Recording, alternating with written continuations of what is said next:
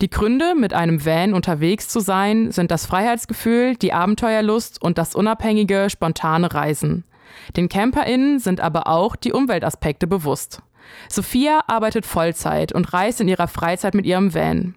Sie nutzt ökologisch abbaubares Shampoo und Spüli und hat sich eine Kompost- bzw. Trockentoilette in den Van eingebaut.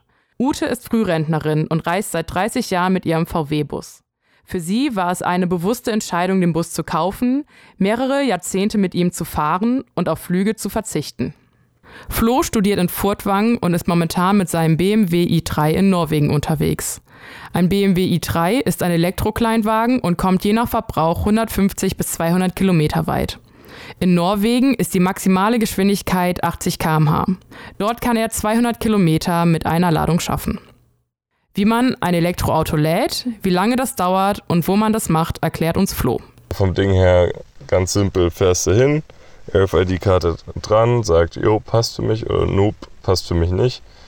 Der Automat, äh, in den meisten Fällen sagt er, jo, passt für mich und dann kannst du das Ladekabel rausziehen, einstecken und dann beginnt das Auto das Laden. Und sobald du fertig bist, Ladekarte dranhalten, ausstecken und wieder zurück in den Automaten quasi. Und genauso wie ich an der Zapfsäule stehe, kann ich auch da dann einfach den Zapfhahn einfach reinstopfen und wieder rausholen, sobald mein Autochen voll ist. Aber alles, was man so wissen muss, halbe Stunde zum Vollmachen und zwei Stunden, wenn ich langsam voll mache mit Wechselstrom. Welche Vorteile das Elektroauto gegenüber einem normalen Auto hat, verdeutlicht uns Flo anhand der Kosten. Warum ich einen i3 nutze und nicht den VW-Bus von meinen Eltern, hat den ganz simplen Grund, dass es einfach deutlich günstiger hier ist, mit einem Elektroauto zu reisen. Und ich bin Student, meine Freundin ist Student. Wir sind beide nicht gut bei Kasse gerade. Und um sich einfach so eine Reise momentan leisten zu können, nehmen wir einen Elektrowagen. Dinge wie zum Beispiel die Fähre oder die Öresundbrücke von Dänemark nach Schweden rüber sind einfach günstiger mit dem Elektro. Ich krieg deutliche Discounts und Fähren benutzt man hier in Norwegen ständig.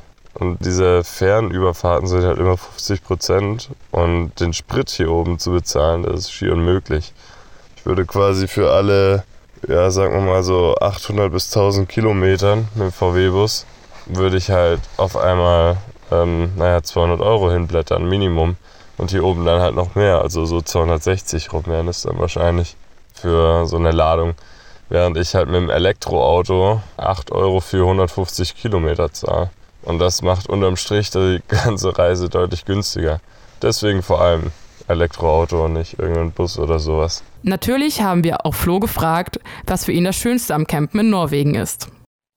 Ich glaube, das generelle Highlight in Norwegen ist ähm, einfach die Natur und wie sie dich durchgehend überall umgibt. Also du bist hier sehr, sehr nah an der Natur und die Natur ist sehr stark um dich herum, was auch das Campen so gut ermöglicht hier.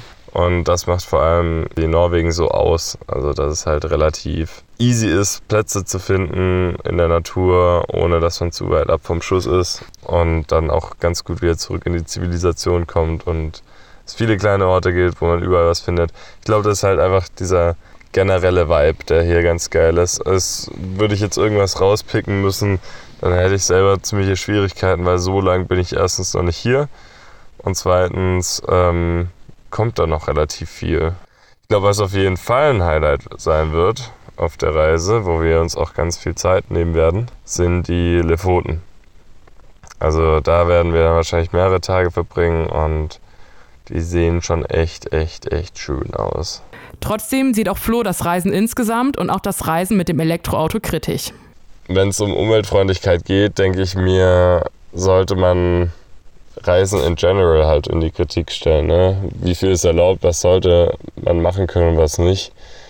Ich persönlich bin jetzt aber auch nicht so dahinter, dass ich sage, hey, ich rette gerade den Planeten, weil ich mit dem Elektroauto um Globus fahre. Das ist eine Lüge. Also geschweige denn nur durch Skandinavien fahre. Weil das ist einfach eine Lüge. Ich äh, spare hier nichts ein. Ich verschwende genauso wie alle anderen, die Urlaub machen, irgendwelche Ressourcen, die wir als Menschen zur Verfügung haben. Deswegen finde ich, zu behaupten, dass ich irgendwie was Umweltfreundliches tue oder umweltfreundlicher reise, finde ich, ist eigentlich ziemlicher Humbug. Wir bedanken uns bei unseren InterviewpartnerInnen und hoffen, dass ihr ein paar neue Eindrücke sammeln konntet.